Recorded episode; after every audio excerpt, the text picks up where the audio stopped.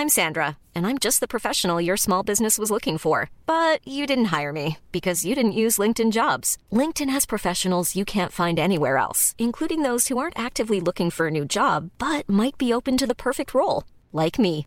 In a given month, over 70% of LinkedIn users don't visit other leading job sites. So if you're not looking on LinkedIn, you'll miss out on great candidates like Sandra. Start hiring professionals like a professional. Post your free job on linkedin.com/people today. Hello à tous, bienvenue dans cette série spéciale anniversaire. Influence Corner fête ses deux ans. L'influence, c'est un secteur qui évolue vite, où chacun conçoit un peu ses propres règles pour créer sa campagne d'influence. Et il n'y a pas une seule manière de faire de l'influence, et ça peut être parfois difficile de suivre la cadence. C'est pourquoi j'ai eu l'idée de créer cette série de conseils pour pouvoir vous poser les bonnes questions avant même de lancer votre stratégie d'influence. Retrouvez Influence Corner tous les deux jours pendant le mois d'avril, un conseil en 5 minutes chrono pour plus d'efficacité et de créativité. Abonnez-vous sur votre plateforme d'écoute préférée et si cette série vous plaît, partagez vos favoris avec les membres de votre réseau. Cela pourrait les aider dans leur quête de leur stratégie d'influence.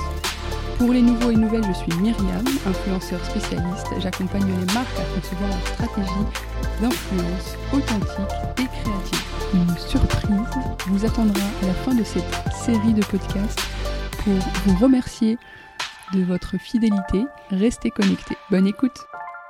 Bonjour à tous et bienvenue dans ce nouvel épisode de Tips. Aujourd'hui, j'avais envie d'aborder avec vous les différents dispositifs possibles en influence. Allez, c'est parti. On a le premier dispositif, euh, le plus classique, le placement de produits, qu'on peut appeler aussi post sponsorisé, même si aujourd'hui cette appellation euh, tend à évoluer parce qu'on a aussi l'adfluence. Alors, dans le placement de produits, il faut comprendre qu'il y a deux manières de faire du placement de produits. Il y a la première manière, c'est du gifting. Le gifting, ça consiste à envoyer des produits à une liste d'influenceurs et euh, d'attendre et voir si le produit plaît pour que le créateur de contenu fasse euh, des stories euh, ou crée, euh, un, crée du contenu autour de ce produit-là.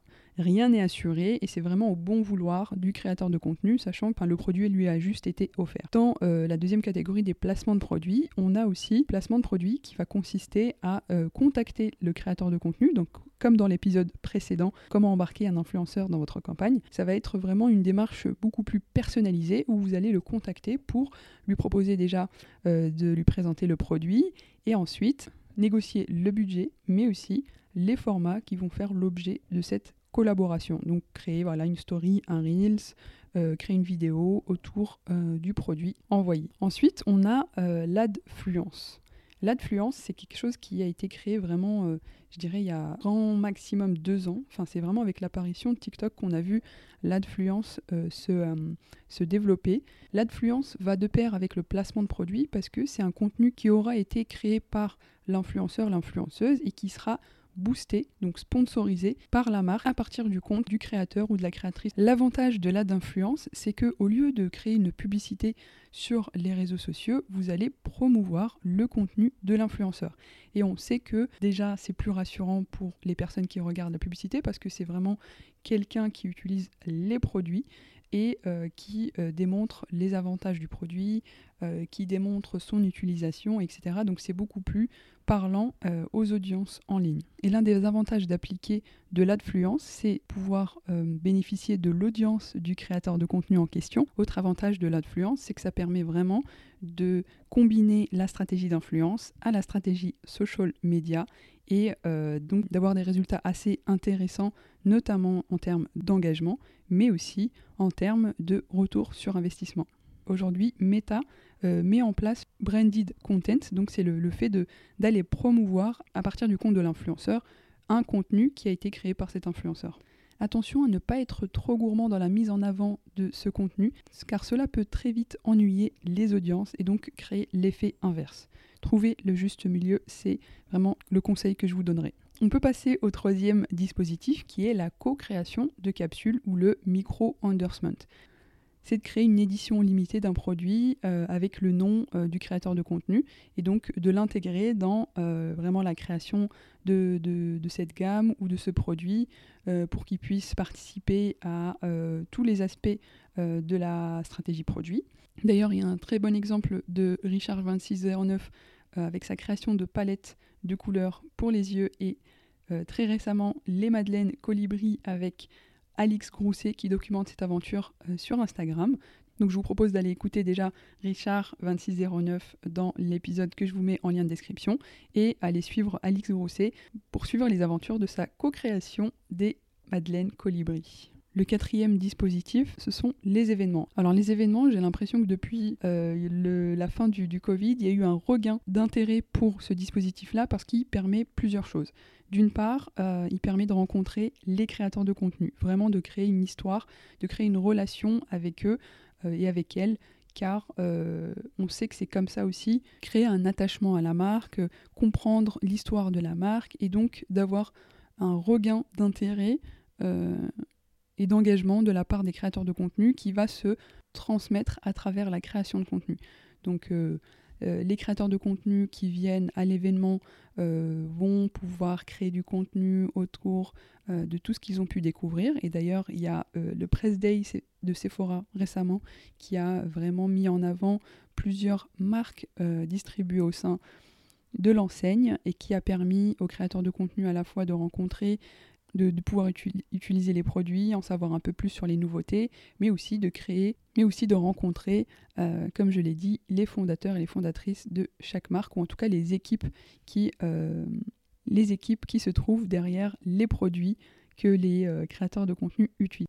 Les événements peuvent aussi être des événements pas forcément tournés marque, mais pour justement alimenter encore davantage la relation avec les créateurs de contenu par exemple sur euh, des festivals où euh, certaines marques sont partenaires, vont euh, avoir un nombre de places pour inviter les créateurs de contenu, les influenceurs, à participer à cet événement-là. Et donc il y aura un corner de la marque où ils pourront aller à la fois se servir des produits, mais aussi euh, d'en parler euh, de manière naturelle sur les réseaux sociaux, dans leurs stories, etc. Donc on a l'exemple avec Coca-Cola sur des festivals où, euh, la marque invite des créateurs de contenu, des influenceurs, influenceuses, où ils pourront venir bah, tout simplement boire du coca tout en montrant dans la story que c'est Coca-Cola qui les a invités. Ça marche très bien aussi pour tous les événements sportifs et musicaux qui existent, où certaines marques invitent des influenceurs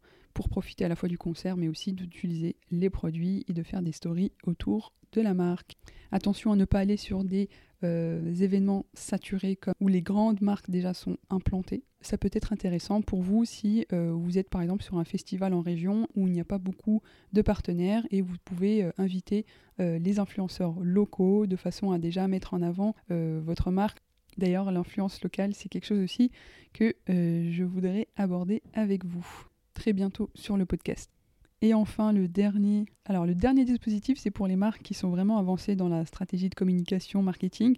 C'est le live shopping animé par un créateur ou une créatrice de contenu. Si vous avez déjà une stratégie de live shopping, vous pouvez faire appel à un influenceur pour animer ou co-animer le live. Et ce dispositif peut être un moteur de conversion de base. Et euh, le fait que l'influenceur participe pour attirer sa communauté euh, à suivre le live. Et donc, euh, par exemple, on a le très bel exemple de printemps sur le podcast. C'était un live shopping sur euh, le vintage. Et ils ont invité une créatrice de contenu qui était sur le, bah, le vintage, l'upcycling, la seconde main, pour animer ou co-animer le live. Donc, je vous invite à aller écouter l'épisode avec Morgane Lopez de printemps.com avec euh, sur la stratégie de live shopping. Vous allez apprendre plein plein plein de choses. Voilà, c'est tout pour moi. J'espère que ces conseils vous seront très utiles. N'hésitez pas à partager ces conseils avec d'autres membres de votre réseau pour que ce leur soit bénéfique. Il y aura bientôt du nouveau du côté de la newsletter. Alors, je vous mets le lien en description pour vous abonner et recevoir la prochaine newsletter d'avril. Et euh, bien sûr, euh, si cet épisode vous a plu, prenez 30 secondes pour laisser 5 étoiles sur les plateformes Apple Podcast et Spotify. Ça m'aide énormément et ça me fait toujours plaisir de lire vos petits commentaires. A très vite sur les réseaux